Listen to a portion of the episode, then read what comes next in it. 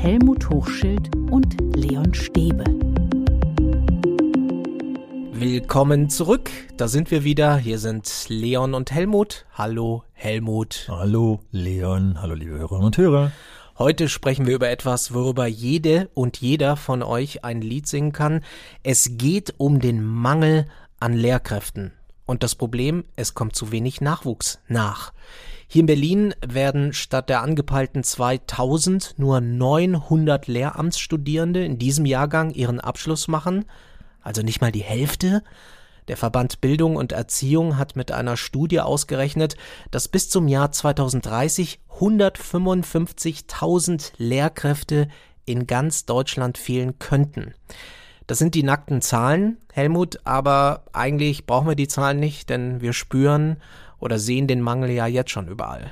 Ja, was an den Zahlen leider dummerweise dann nochmal verstärkend wirkt, ist die Tatsache, wenn ich mich recht entsinne an den Artikel, äh, von dem du die 900 äh, Absolventen gerade geschildert hast, äh, sind eigentlich 2000 eingestiegen. Es sind also zwischendurch 1100 ausgestiegen. Also da gibt es etliche Gründe, die uns zeigen, dass dieser Mangel wahrscheinlich noch längere Zeit bestehen bleibt, obwohl wir alle wissen und ihr, liebe Hörerinnen und Hörer insbesondere, dass wir den schon lange hatten. Also hier in Berlin allemal, in anderen Bundesländern ging es ein bisschen später los. Aber dass man den Eindruck hat oder wir den Eindruck bekommen, dass da überhaupt nicht gegengesteuert wird und das kann es irgendwie nicht sein. Es klemmt überall und überall wird natürlich irgendwie kompensiert. Ne? Also vor allem die Lehrkräfte, die jetzt, die jetzt ihren Dienst tun, müssen dann das oft auch mit ihrem Engagement ausgleichen. Irgendwie. Das ist ja eben die Krux. Einerseits das Schöne, dass wir Pädagoginnen und äh, Pädagogen, ich sage das einfach mal, wir sind ja glücklicherweise in der Regel sozial eingestellte Menschen. Das heißt, wir tragen Verantwortung für die, die uns anvertraut wurden. Und wenn wir dann vor der Klasse stehen äh, und äh, dann in die kleinen, in der Grundschule, in die kleinen Äuglein schauen, dann ist uns klar, denen haben wir gefälligst was zu bieten. Wir haben eine Verantwortung für die. Und dann holen wir das Beste aus uns raus. Äh, andererseits wissen wir dann aber auch nur zu gut, äh, wie schnell dann der eine oder andere Kollege ausgebrannt ist, äh, weil er zu viel aus sich rausholt. Und insofern wird dann einiges kompensiert. Und ich weiß noch ganz genau, wie mal ein Kollege, als ich noch Schulleiter der Schule war, zu mir sagte, Helmut, lass doch mal den Karren gegen die Wand fahren, damit die da oben sehen, dass das so nicht weitergehen kann. Und dann habe ich ihm ganz klar gesagt, ja, wäre ein, wär ein Weg, aber was machen wir mit den Schülerinnen und Schülern, die jetzt hier bei uns sitzen? Wollen wir die gegen, die gegen die Wand fahren lassen? Und das ist eine krasse Aussage, oder? Ja, ja, ja. Ja, aber das zeigt auch, diese Aussage zeigt auch, wie fertig der Kollege war und wie die Einstellung ist. Und ich hoffe, dass nicht jetzt der eine oder andere äh, abschaltet und denkt, warte, jetzt muss ich mir 30 Minuten lang anhören hier in diesem Podcast, äh, wie das alles so schlimm ist. Aber äh, es, man neigt dann plötzlich irgendwann zum Sarkasmus. Ja, aber es ist natürlich auch klar. Also wenn ich zum Beispiel ständig vertreten muss, während ich vielleicht auch noch eine eigene Klasse habe, dass hier die Qualität des Bildungsangebots natürlich doch auch sehr angekratzt wird. Ja, auf jeden Fall. Und äh, wir sehen dann sofort äh, auch den Teufelskreis dass äh, damit die Motivation nicht nur der Lehrkräfte, sondern auch der Schülerinnen und Schüler einhergeht. Sinkt die Motivation auf beiden Seiten, äh, dann sinkt das äh, Lern- und Schulklima, dann sinkt die Qualität, das was du gesagt hast, äh, und schwuppdiwupp haben wir dann das große Problem am Hals äh, und das wird dann eigentlich von Tag zu Tag schlimmer, der typische Teufelskreis. Der Teufelskreis, den man selbst mit Quereinsteigenden nicht so richtig stoppen kann oder konnte bisher. Also das war auch dann nicht etwas, wo man sagt, das hat jetzt die Situation deutlich verbessert. Naja, hier beißt sich die Katze in den Schwanz und äh, mein Umfeld, mein persönliches Umfeld weiß, warum ich dann doch aus dem Dienst ausgestiegen bin, obwohl ich hätte noch länger machen können, weil ich das nicht mit anschauen konnte, dass da eben ganz tolle quereinsteigende Menschen in die Dienste gekommen sind, aber dann verheizt wurden. Wir haben, wir Ausbilderinnen und Ausbilder haben damals schon lange verlangt, die brauchen einen pädagogischen Vorkurs, bevor sie in die Schule einsteigen. Die brauchen didaktische äh, Anweisungen nicht erst parallel zum Dienst, sondern schon im Vorfeld. Wir haben dann im Vorbereitungsdienst unheimlich viel kompensiert, vor allem meine Kolleginnen und Kollegen Fachseminarleitungen haben ganz viel kompensiert. Und die Quereinsteigenden haben sich endlich mal gefreut, dass sie in den Fachseminaren Anleitungen bekamen, die sie direkt in den Unterricht mit übernehmen konnten. Also wie man eben etwas vernünftig erklärt, wie man mit bestimmten Medien die Schülerinnen und Schüler motivieren kann. Und das fehlt denen ja alles im Vorfeld. Also kurz und knackig, die armen Schweinchen werden verheizt, weil, und jetzt kommen wir wieder, Katze beißt sich in den Schwanz, wir, wir können sie nicht vernünftig fortbilden vorher, weil wir sie dringend brauchen, um den Mangel zu beheben. Also es ist einfach eine Krux. Ja, ich bin auch für klare Worte. Also wir sind in einer absoluten Mangelsituation und ich glaube, das Problem ist sehr, sehr komplex. Also komplexer, als wir vielleicht denken. Schauen wir uns doch mal die Probleme an, die es gibt. Also was hat uns in diese Situation reingebracht? Äh, ganz offensichtlich ist es so, dass viele Menschen vielleicht auch gar nicht mehr Lehrerin, Lehrer werden wollen, weil der Ruf des Berufs angekratzt ist, weil das kein gutes Image hat. Dabei müsste man doch eigentlich sagen, das ist eigentlich der beste Job der Welt. Ja, und vor allem müsste das auch den besten Ruf haben, weil es nämlich um unsere Kinder geht, äh, eigentlich am Anfang. Ja, aber da sind wir doch nicht. Ja, ja, aber das ist das Problem, dass äh, eigentlich ist dieses Image, äh, das ich jetzt zitiere, das ist, glaube ich, schon ein paar Jahrzehnte her und das gibt's jetzt auch gar nicht mehr so, vor allem im Sinne der Ganztagsbeschulung, die ja immer mehr fortschreitet. Dass früher eben der Ruf immer war, naja, du willst eben so und so viele Monate Ferien äh, im Jahr haben, du willst einen Halbtags, einen gut bezahlten Halbtagsjob haben und deswegen gehen viele faule Schweine in den Lehrerberuf, äh, damit sie eben also ganz locker diesen Beruf ausführen können. Und tatsächlich, glaube ich, äh, wissen alle auch aus ihrer Schulzeit, dass es den einen oder anderen gab oder vielleicht sogar noch gibt, der diesem Ruf entspricht. Aber spätestens jetzt in der Pandemiezeit, aber auch schon vorher, habe ich den Eindruck, dass es umgeschlagen ist, dass viele Leute merken, dass es ein ziemlich schwerer Job ist. Das dann letztendlich auch wieder abschreckt, zumal wir parallel zu dem anspruchsvollen Beruf auf der einen Seite und den hohen Ansprüchen und der hohen Verantwortung, die wir Kinder und Jugendlichen haben, auf der anderen Seite immer wieder diskutiert wird, wie schlecht das System Schule ist. Ob das die baulichen Mängel sind, die wir in den Schulen haben, der, der Investitionsstau, der seit Jahren sozusagen vor uns hergeschoben wird auf der einen Seite, aber auch aufgrund der Tatsache, dass sich äh, die Kinder und Jugendlichen natürlich mit der Gesellschaft verändern und die Schule sich aber nicht äh, passend verändert. Und das wiederum bedeutet, äh, dass dann oftmals äh, die älteren Herrschaften sagen, ja, ja, die Kinder sind auch nicht mehr das, was sie früher waren und die haben alle keine Lust mehr und früher war die Schule besser. Das stimmt ja alles nicht. Die Schule passt sich eben nicht den gesellschaftlichen Bedingungen an und deswegen kommen die Kinder nicht mehr so mit. Mit dem, was wir traditionell in der Schule machen. Und die Pandemiezeit war, glaube ich, keine gute Werbung für den Lehrkräftejob, oder? Dummer. Weil viele, mhm. viele natürlich gemerkt haben, oh Mann, in so einer Krisensituation muss ich ja eigentlich Unvorstellbares mhm. leisten. Und viele sind über die Grenzen des absolut Leistbaren hinausgegangen. Mhm. Und das kriegt man natürlich mit. Wobei es natürlich auch die Lehrkräfte gibt, die sagen, eigentlich ist es die beste Zeit jetzt. eigentlich ist es jetzt die beste Zeit, weil wir genau das machen können, was wir schon immer mal machen wollten aber natürlich so in der Öffentlichkeit hat sich dann schon auch das Bild durchgesetzt, oh Gott, das sind eigentlich arme Schweine. Du hast ja in deiner Frage relativ volle Breite sozusagen ja auch mit drin gehabt. Also ich lehne mich jetzt zurück. nein, nein, nein, nein, nein. Dass du auf der einen Seite ja ganz klar gemacht hast, da ist eine Menge aufgeploppt an, an äh, Schwierigkeiten, die die Schule schon immer hatte. Das ist sozusagen brennglasmäßig nochmal klar geworden, wie schwer dieser Job ist und wie schwer das die Lehrer hatten. Auf der anderen Seite hast du ja schon auch wieder ganz schön gesagt, das haben wir hier in unserem Podcast ja auch erlebt, dass wir Mails bekommen haben, die strotzten von Ideen, von Flexibilität, von Innovationen, von Beispielen, die wir an euch ja weitergegeben haben.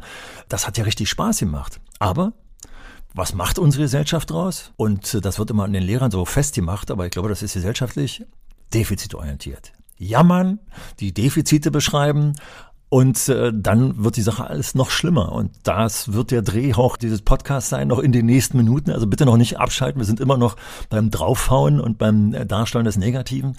Aber es gibt Wege daraus. Und das ist, ist ja, das hast du ja in deiner Frage schon drin gehabt, das haben uns ja viele Hörerinnen und Hörer gezeigt. Weil dieses starre System in der Pandemie gezeigt hat, die Starrheit muss aufgebrochen werden, wenn wir was Vernünftiges äh, zeigen wollten. Und das hat dazu geführt, dass Leute was gemacht haben, was sie vorher dachten, nicht machen zu dürfen. Also zum Beispiel der Einsatz von IT-Materialien, wenn wir in unserem Podcast über die Smartphones gesagt haben, so, die Dinger sind jetzt da, die sind dazu da, über die Ferne, also über Abstandsunterricht hinaus zu kommunizieren. Also dann hören Sie jetzt hier mit rein. Und schwuppdiwupp ist da Potenzial genutzt worden äh, was vorher verschenkt wurde. Wir sind ja noch sozusagen bei der Beschreibung der Probleme und der Gründe, warum Menschen sich gegen diesen Job entscheiden, weil wir haben ja den Mangel und es kommt zu wenig nach. Wie sieht's denn aus zum Beispiel mit der Bezahlung? da gibt's ja auch das Argument so, ah, in der freien Wirtschaft würde ich ja viel, viel mehr verdienen. Also das Argument kann ich absolut nachvollziehen. Also wenn ich überlege, wie mein akademischer Abschluss aussah und wie Leute, die äh, andere akademische Abschlüsse an der Universität gemacht haben und was die dabei rausgeholt haben in der Privatwirtschaft, da ist es äh, tatsächlich in den Schulen ganz, ganz schmal. Zumal die Karrieremöglichkeiten in den Schulen auch sehr gering sind weil ich jetzt nicht das Missverständnis erzeugen will, wir brauchen ein paar mehr Beförderungsposten in der Schule. Das gefällt mir eigentlich überhaupt nicht, weil je mehr Beförderungsposten wir in der Schule haben, desto weniger wird zusammengearbeitet und kooperiert. Das ist aber wieder ein anderes Thema. Also insofern ist der Schulbereich tatsächlich gedeckelt. Und das Interessante ist, äh, wenn wir in anderen wirtschaftlichen Bereichen privatwirtschaftliche mit äh, öffentlichen äh, Arbeitgebern vergleichen, dann ist es in der Privatwirtschaft meistens so, dass man da mehr verdienen kann als im öffentlichen Bereich. In der Schule ist es ja umgekehrt. Also in den Privatschulen äh, sind die Gehälter in der Regel weitaus niedriger und die Arbeitsbedingungen, was zum Beispiel die Ferienzeiten oder ähnliches betrifft, sind da sehr, sehr viel schlechter. Also da ist schon eine Menge im Argen in dem Bereich. Allerdings muss man auch differenziert hingucken. Wir haben 16 verschiedene Tarife sozusagen. 16 Bundesländer, wir haben die Kulturhoheit in den Ländern. Berlin versucht hier zum, schon äh, zum Beispiel einiges. Also zum Beispiel kann ich mir sehr gut erinnern, ich bin Hauptschulleiter gewesen mit A13, während ein Realschulleiter automatisch A14 hatte. Wer sich hier mit Beamtenbesoldung auskennt, das sind Besoldungsstufen, die immer so rund 300 bis 500, je nachdem auf welcher Ebene wir uns befinden, äh, Euro Unterschied sind. Und die Studienräte hatten automatisch schon, schon A15 mit dabei gehabt. Jetzt hat man es inzwischen so geschafft, dass also der Grundschulleiter oder die Grundschulleiterin auch mit äh, A15 besoldet wird, je nach Größe der Schule. Da weicht das ein bisschen ab. Also hier ist eine Menge getan worden. Und die Neueinsteiger, um die hier zu ködern, zumal in Berlin das Beamtenverhältnis eben fehlt, fangen mit einem relativ hohen Gehaltsniveau an, also mit einer hohen Erfahrungsstufe nennt sich das. Und da merkt man schon, hä, Erfahrungsstufe? Anfänger? Wie können die was Hohes bekommen? Also um die zu ködern, kommen die in eine hohe Erfahrungsstufe rein, steigen aber dann nicht mehr. Also da sind so viele strukturelle äh, Probleme mit drin, die letztendlich dann, wenn sich das jemand vorher überlegt und so genau anschaut, äh, dann gar nicht so gut sind. Und wie gesagt, habe ich ja eben schon erwähnt, der Beamtenstatus macht eine Menge aus. Das merken wir Berliner, dass uns etliche dann doch nach Brandenburg abhauen, weil sie sagen, da habe ich den Status. Aber das soll sich ja jetzt ändern. Das ja, soll sich in Berlin zumindest ändern. Ja, wobei ich mir lieber wäre, wenn es umgekehrt wäre, wenn, der, wenn die restlichen Bundesländer sich anpassen würden, diesen dämlichen Beamtenstatus, der nämlich viele, das wäre wieder ein anderes Thema, können wir uns einen Podcast drüber machen, aus meiner Sicht viele Nachteile hat äh, für die Organisation von Schule, wenn wir den lieber äh, in den anderen Bereichen abschaffen würden. Ja, und man muss einfach sagen, also eine ganz sichere Anstellung ist vielleicht ein Argument, aber macht dann auf die Dauer gesehen nicht unbedingt glücklich. Auf jeden Fall. Wenn die Umstände nicht stimmen. Ja, weil es dann doch eben etliche Leute gibt. Es sind nicht viele, das ist schon gar nicht die Mehrheit, aber es gibt die Leute, die aufgrund dieses Status sich zurücklehnen und nicht das bringen, was eigentlich ihr Potenzial ergeben würde. Das ist schon Mist. Dann schauen wir mal an die Universitäten. Was ist denn da los, Helmut? Was ist an den Universitäten los, dass, dass zum Beispiel auch viele abbrechen? Das scheint ja auch ein Problem zu sein. Also es schmerzt mich total, äh, dieses Thema. Insofern, weil ich verschiedene Ebenen habe. Als, als ich noch Schulleiter war und in der Schule tätig war, habe ich nebenbei mal einen Kurs in der Technischen Universität zur politischen Bildung gemacht äh, für die Leute, die im Lehramt waren und hatte am Anfang 15 Leute in meiner in meinem Seminar. Das hat einen tierischen Spaß gemacht und zwei Semester später waren es 45 Leute. Dann fragte ich, wie kommt das eigentlich? Ja, Hochschild, hier hat sich rumgesprochen, dass bei Ihnen Praxis stattfindet. Also ich habe nicht nur schulpolitisch und schulhistorisch gearbeitet, sondern ich habe dann die Seminarteilnehmer zum Beispiel auch in die Schulen geschickt, um Schulprofile, Schulprogramme sich mal anzuschauen, die wir dann im Seminar verglichen haben, um zu schauen, welche politischen rechtlichen Grundlagen hier genutzt werden, bla bla. Also es war aber praxisbezogen. Und das fehlt in den anderen Bereichen. Also bin ich das erste Mal hinten runtergefallen, dass die Studenten äh, oder die Studierenden dann sagten, ja, wir kommen jetzt einfach hier zu Ihnen, weil hier nicht etwa weniger getan wird oder weniger Anforderungen sind. Im Gegenteil, aber es ist mit der Praxis verbunden. Wir gehen innerhalb Ihres Seminars in die Schulen rein, hat nur woanders stattgefunden im Lehramtsbereich, also in dem Bereich, den ich da drin hatte. Aber was viel schlimmer ist, äh, ich bin dann später, als ich dann im Vorbereitungsdienst war, dazu gekommen, dass wir zum Beispiel das Praxissemester versucht haben, wieder einzuführen. Ich selbst bin vor über 40 Jahren an der Pädagogischen Hochschule in West-Berlin ausgebildet worden. Da hatten wir das Didaktikum, das war ein ganzes Praxissemester bereits im vierten Semester. Und das wurde vorbereitet durch Vordidaktiker vom zweiten, äh, im zweiten und im dritten Semester. Also wir sind ganz früh mit der Praxis in, in Kontakt gekommen und haben dadurch gemerkt, also ich habe dadurch gemerkt, was ich studieren wollte und musste. Das haben wir in unserem Podcast schon mal ausführlich, als es über Lehrerausbildung gegangen ist, äh, besprochen. So, jetzt nochmal im Kern, wo ist jetzt das Problem? Warum der Lehrermangel? Dass die Universitäten, also die pädagogischen Hochschulen sind aufgelöst worden. Also hier hat zum Beispiel ein ehemaliger Staatssekretär aus Berlin das gerade nochmal genauer betrachtet und hat festgestellt, ähm, dass in Baden-Württemberg, wo es noch pädagogische Hochschulen gibt, weitaus weniger Abbrecher gibt als in den Universitäten der anderen Bundesländer. Woran liegt das? dass in einem, an den pädagogischen Hochschulen sofort lehramtsspezifisch gelehrt wird und sozusagen auch mit der Praxis verbunden ist, gleich in die richtige Richtung geht. An den Universitäten ist es zum Beispiel in der Fachausbildung und das finde ich, es ist ein ganz großer Mangel. Da ist eben der Mathematiker ist Mathematiker und da wird die höhere Mathematik in den Mittelpunkt gestellt. Dass aber in, vor allem in den Grundschulen zum Beispiel, die höhere Mathematik in diesem Sinne überhaupt nicht gebraucht wird, sondern dass viel mehr Mathematikdidaktik gebraucht wird, die verknüpft wird mit der höheren Mathematik, wird völlig vernachlässigt. Und das, da geht einiges den Bach runter. Die Identität mit dem Lehramtsberuf geht völlig flöten. Und deswegen brechen dann relativ viele ab. Und letzter Punkt nochmal ganz klar, bin ja schon wieder auch gerade beim äh, Fach Mathematik, als eingeführt wurde in Berlin, oder es ist ja dann letztendlich nicht nur in Berlin, dass Grundschullehrer Mathematik studieren müssen, weil sie ja tatsächlich auch den Rechenunterricht in der Regel auch in der Hand haben in der Klasse 1 und 2. Da habe ich mit Leuten zusammengesessen, als es darum ging, so eine Art Lehrplan für die Uni aufzustellen, habe gesagt, konfrontiert doch die bitte nicht mit Analysis 2 und 3. Das hat doch für die Grundschule null Relevanz. Da saß dann tatsächlich ein Professor, ich möchte in der Grundschule niemanden unterrichten haben, der Analysis 2 nicht versteht. Ja, und das hat dazu geführt, ich kenne doch etliche Leute aus dem Grundschul-, aber auch aus dem weiterführenden Bereich, die mit Mathematik auf Kriegsfuß standen. So, das sind die, die rausfallen, die gerne Grundschullehrer werden wollten, die gute Fachlehrer geworden wären, gute Sprachfachlehrer geworden wären und, und, und, die bestimmt auch gute Mathematiklehrer geworden wären, wenn man sie mit der Didaktik des Zahlbegriffs, mit der Didaktik äh, der Grundrechenarten konfrontiert hätte. Das hätte geklappt. Aber nein, die müssen höhere Mathematik studieren und die fallen uns raus. Das heißt, an den Unis ist es zu fachlich und zu verkopft.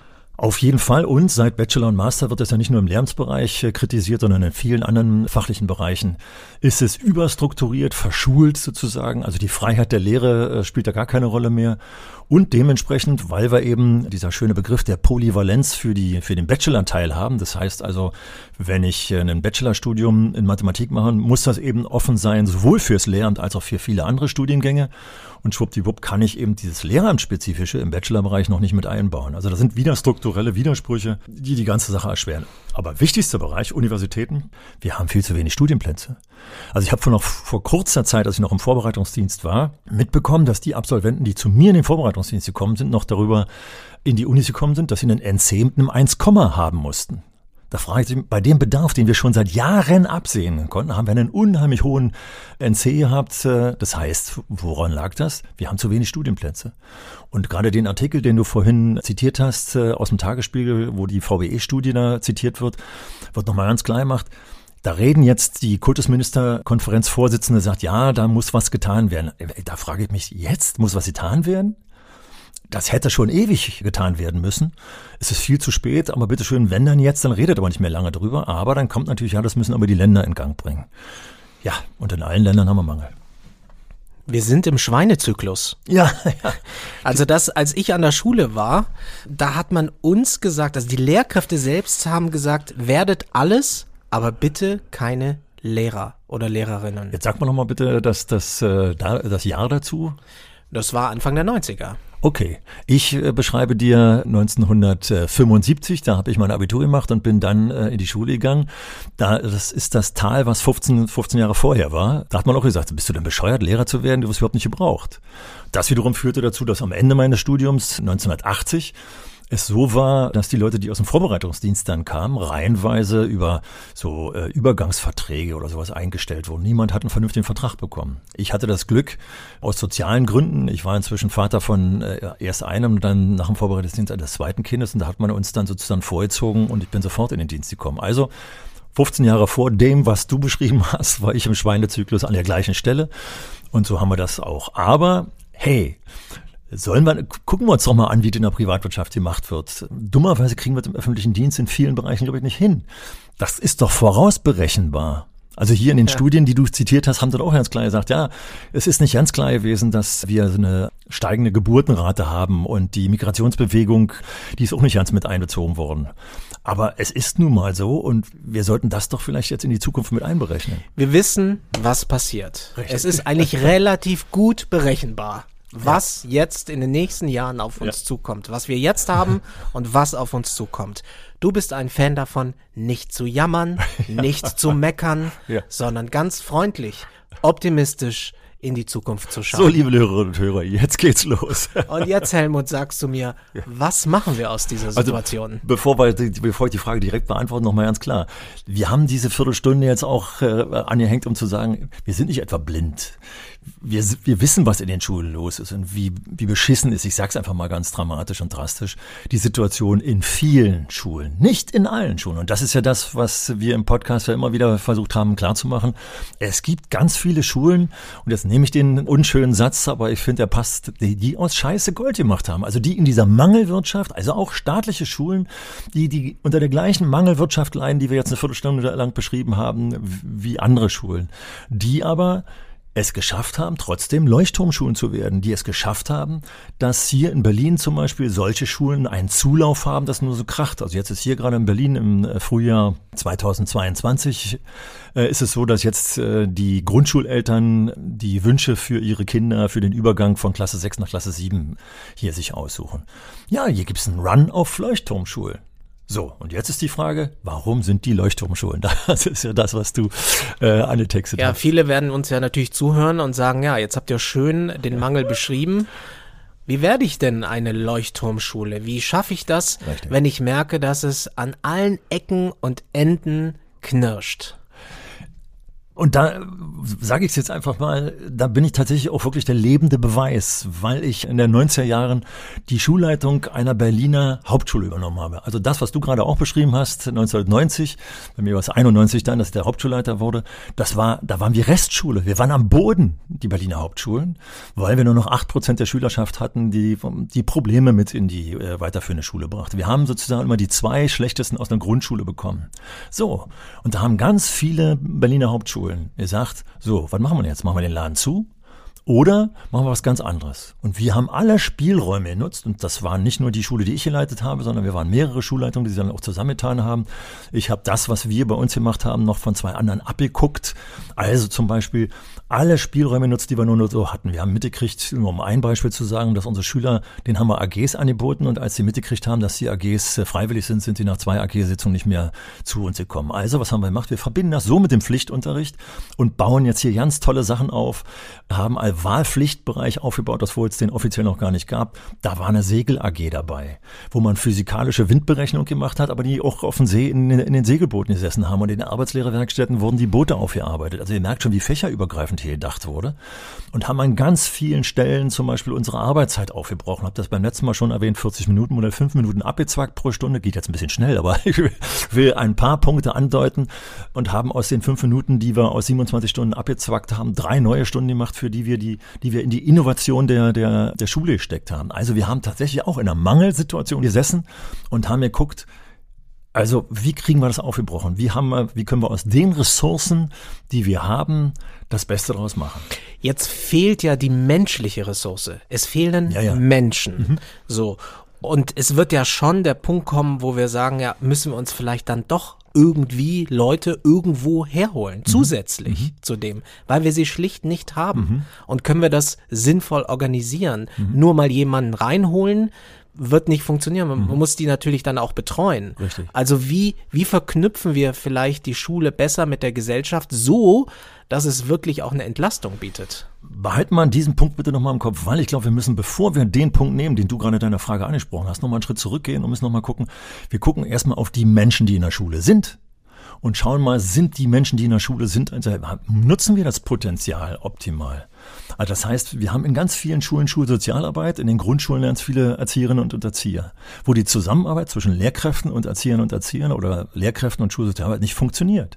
Sobald die zusammenarbeiten, und das haben wir eben auch in unserer Schule praktiziert und erlebe ich gerade, da entstehen Synergieeffekte, die ein Hammer sind wo also, wenn die Leute vernünftig zusammenarbeiten, plötzlich neue Dinge entstehen und eine Ressource verpennen wir völlig in vielen traditionellen Schulen, nicht in allen, die Schülerinnen und Schüler. Da steckt so viel Potenzial drin und ihr könnt euch ja fast alle Podcasts bei uns anhören, dass wir immer wieder sagen, lasst die Schülerinnen und Schüler einfach, traut ihnen mehr zu dann werdet ihr an vielen Stellen so stark entlastet, wenn ihr denen nur mehr zutraut. Also Schülerinnen und Schüler erstellen teilweise richtig tolles Material. Manchmal mit den Händen künstlerisch, aber auch manchmal Plakate, die man als Lehrplakate verwenden kann.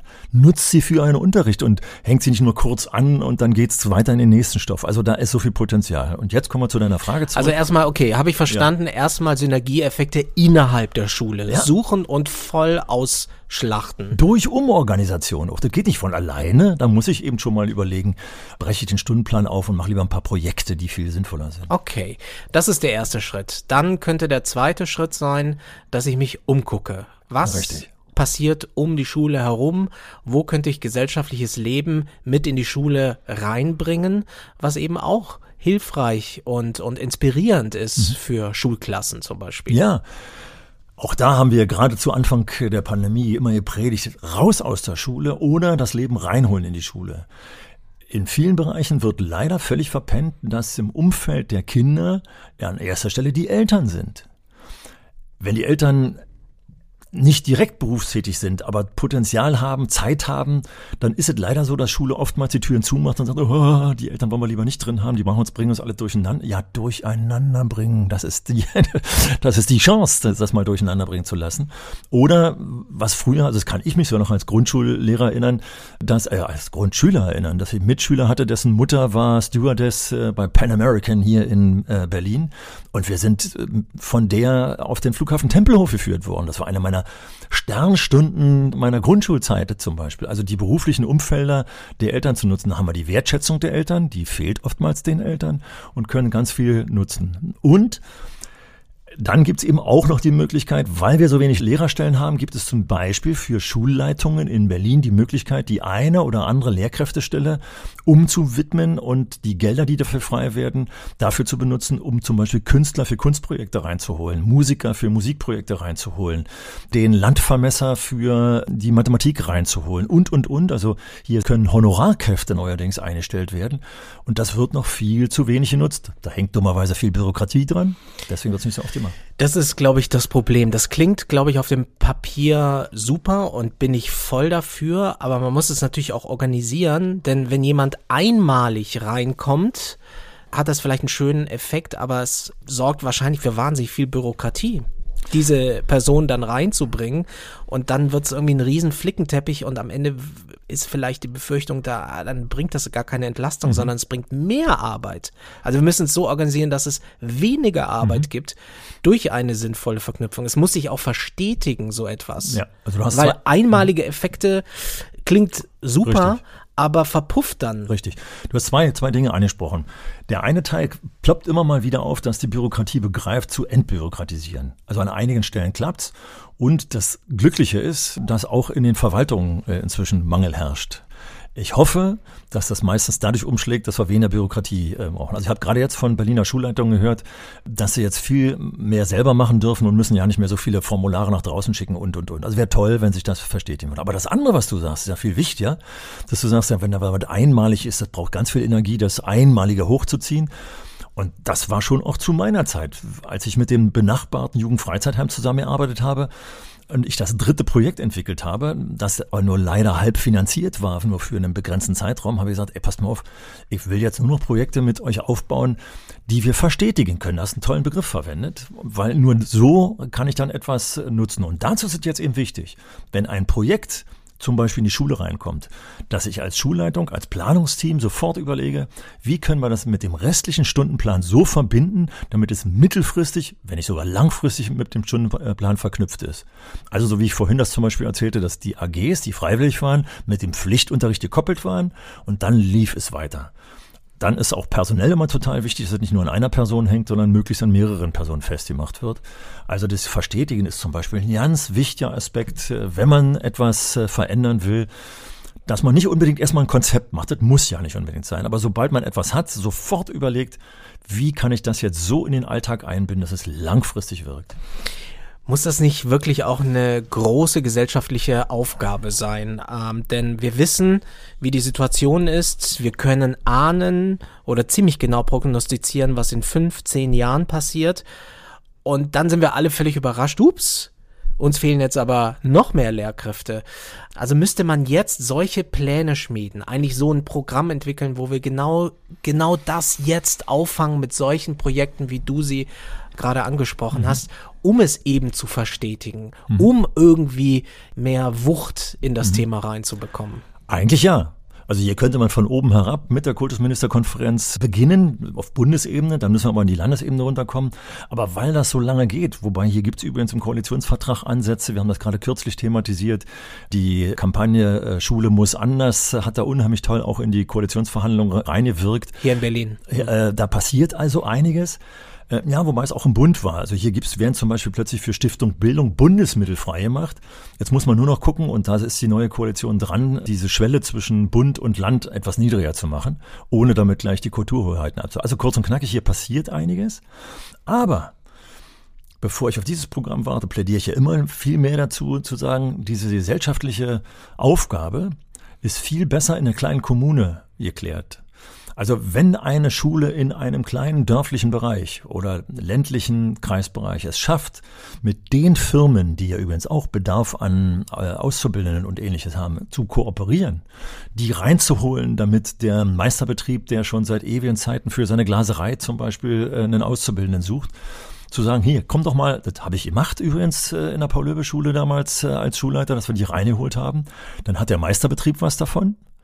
Der Unterricht wird motivierender, wenn auch der Lehrer, der dabei sitzt, sagt, ja Mensch, ich sollte vielleicht mal ein bisschen in meinem Unterricht mehr Berufsrelevantes mit einbauen.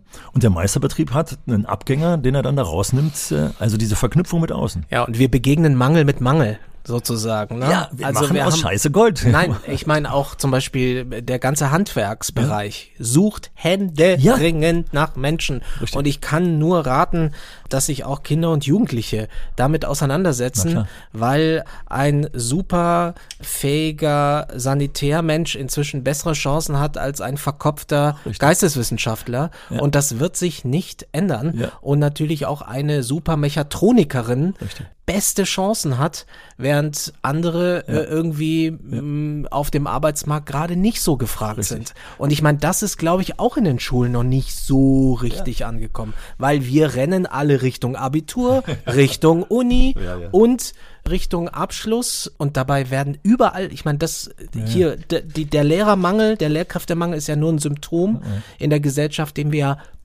in vielen Bereichen haben. Und glücklicherweise sehe ich die ersten Abiturienten, die sagen, ich mache, lerne lieber einen Handwerksberuf, als dass ich äh, in diese dämliche Universität gehe. Aber um das aufzugreifen, was du sagst, Schulleitungen, Lehrkräfte, wenn ihr zum Beispiel gerade bei den Bauarbeiten, bei den Sanierungsarbeiten bei euch in der Schule jetzt die Handwerker seht, dann schickt doch mal Schüler die sich einfach nur um die simpelste Variante, die sich in äh, fünf Meter Abstand zu dem Handwerker setzen und den mal eine Stunde lang beobachten. Wenn der Handwerker nett ist, können Sie dem vielleicht sogar beim Arbeiten ein paar Fragen stellen. Also diese Verknüpfung, wenn etwas in der Schule, äh, in die Schule kommt, es zu nutzen. Vielleicht ist es sogar so, dass Sie sagen, ach Mensch, ich komme, kommt so ein Handwerker, ich komme auch mal in die Klasse und erkläre mal in der Klasse mein Werkzeug, was ich da habe. Oder, oder, oder. Jetzt werden viele sagen, Mensch, die haben selber genug zu tun, die will nicht und werden nicht meine Schüler auch noch mit betreuen wollen. Aber wenn ich die Schüler sozusagen dafür interessiere und sage, pass mal auf, geh doch mal jetzt runter, 60 Minuten lang guckst du mal auf den Handwerker. Den muss ich natürlich kurz vorbereiten, lassen sich nicht stören. Ich habe mir nur mal meinen Schüler geschickt, der soll mal gucken, was sie hier so machen.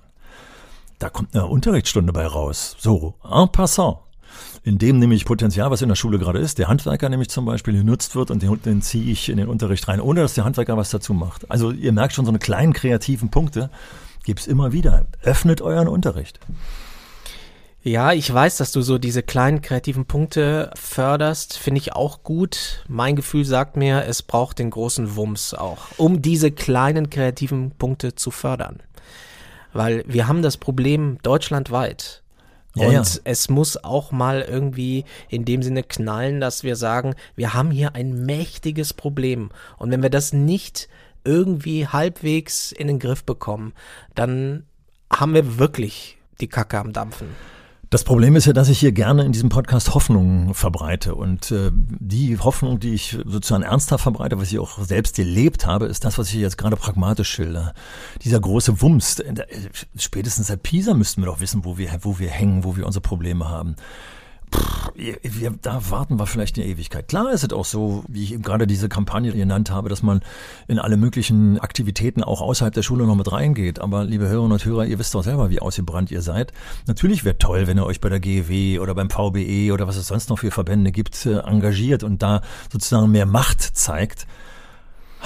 Ja, es braucht aber schon auch ein Umfeld für kreative Ansätze. Es braucht noch verbesserte Rahmenbedingungen, damit das, was du mhm. ja zu Recht forderst, dass das noch mehr Möglichkeiten hat. Ja, aber wir haben ja den Podcast damit begonnen, dass wir gesagt haben, die Rahmenbedingungen sind alles Mögliche als äh, gut. Insofern müssen wir das mit dem Umgucken, was du sagst, oder das Umfeld, was du sagst, das bietet es. Und zwar ohne, dass es viel kostet und ohne, dass ich lange warten muss. Das ist der Punkt. Okay, dann kommen wir zum Schluss jetzt zu deinem Schlussplädoyer. Herr Helmut Hochschild, wenn uns jetzt Schulleitungen zuhören, Lehrkräfte zuhören sagen, ja, wir sind bereit, an unserer Schule jetzt umzudenken, beziehungsweise wir merken, dass die Situation so sein könnte, dass wir jetzt nach und nach vielleicht LehrerInnen verlieren. Der Nachwuchs ist nicht da. Wir müssen unser Schulleben irgendwie organisieren. Was ist dein Rat? Also der erste Rat ist der, ein offenes Ohr dafür zu haben, wo die Probleme vor allem werden. So haben wir tatsächlich in unserer Schule vor, ja, nun jetzt 35 Jahren diesen Start gefunden, dass wir tatsächlich uns zusammengesetzt haben, also so eine dämliche Konferenz, die sonst immer einer spricht äh, und der Rest versucht zuzuhören, aufgebrochen haben und in Arbeitsgruppen geteilt haben. Fragebögen ausgeteilt haben, sodass jeder sich mal tatsächlich auskotzen konnte. Ich sag's mal wieder so drastisch. Und dann haben wir diesen Topf an Erbrochenem genommen und haben jetzt reingeschaut, so, was drückt uns eigentlich am meisten und haben wir nicht eventuell Ansatzpunkte? Und das ist nämlich der zweite Teil, also eine Analyse dessen, was schon da ist. Und das war nämlich bei uns so, dass wir diese Wahlpflicht-AGs zum Beispiel ganz früh eingeführt haben. Und das war dann der Nukleus zum Beispiel, dass wir sagen, ey, hier können wir mehr draus machen. Und dann gab es die Leute, die schon in diesen kleinen Bereichen schon Initiative hatten und daraus wurde dann mehr gemacht. Also tatsächlich die Kooperation und das Reden über die Probleme und über die Problemlösungen. Also bei jedem Problem gleich die Lösung mitzudenken, das ist total wichtig. Und das daran krankt das System Schule ja häufig, dass jeder seinen, seinen Kram alleine macht, geht in den einzelnen Unterricht wieder rein. Also wir müssen tatsächlich ein, ein Team-Feeling dafür haben, wo uns der Schuh drückt und dann im Team die Lösung suchen. Das hört sich banal an oder vielleicht jetzt ein bisschen pauschal an, aber das sind die Ansätze, weil zu sagen, ich gehe jetzt raus auf die Straße und demonstriere, habe ich tatsächlich auch mal gemacht. Ich habe mit Kollegen Plakate gemalt, die wir an die Schule gehängt haben. Das kann man gerne parallel machen, aber wir müssen eben in der Verantwortung für die, die vor uns sitzen, nämlich die Kinder und Jugendlichen, für die müssen wir aktiv werden. Und das ist übrigens der nächste Bereich. Fragen wir die doch mal.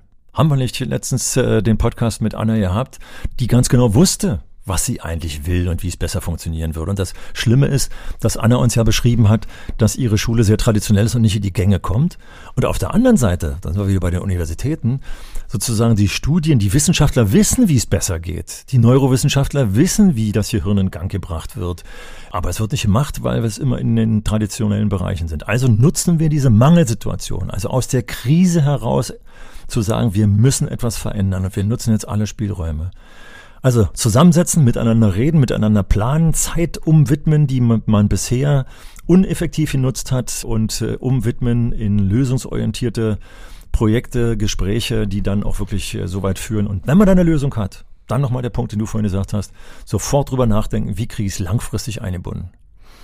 Nutzt die Krise als Chance und da brauchen wir ganz sicher innovative Ansätze, um die Schule als Ort sicherzustellen, wo Kinder und Jugendliche eben das mitbekommen, was sie fürs Leben brauchen. Ja, eine Befreiung sozusagen von diesen Korsettstangen, die uns in diesem äh, traditionellen System halten, in diesem formalen System halten und äh, ja, sich befreien dadurch, dass man mit anderen zusammen jetzt Spielräume nutzt und aufbaut. Der Berliner Helmut Hochschild fordert auf, Mauern einzureißen.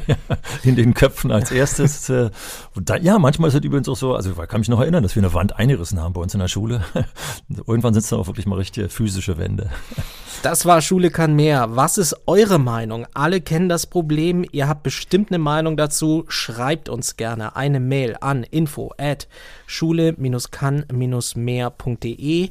Diesen Podcast gibt es auf allen Podcast-Plattformen bei Apple, bei Spotify und über alle anderen Apps.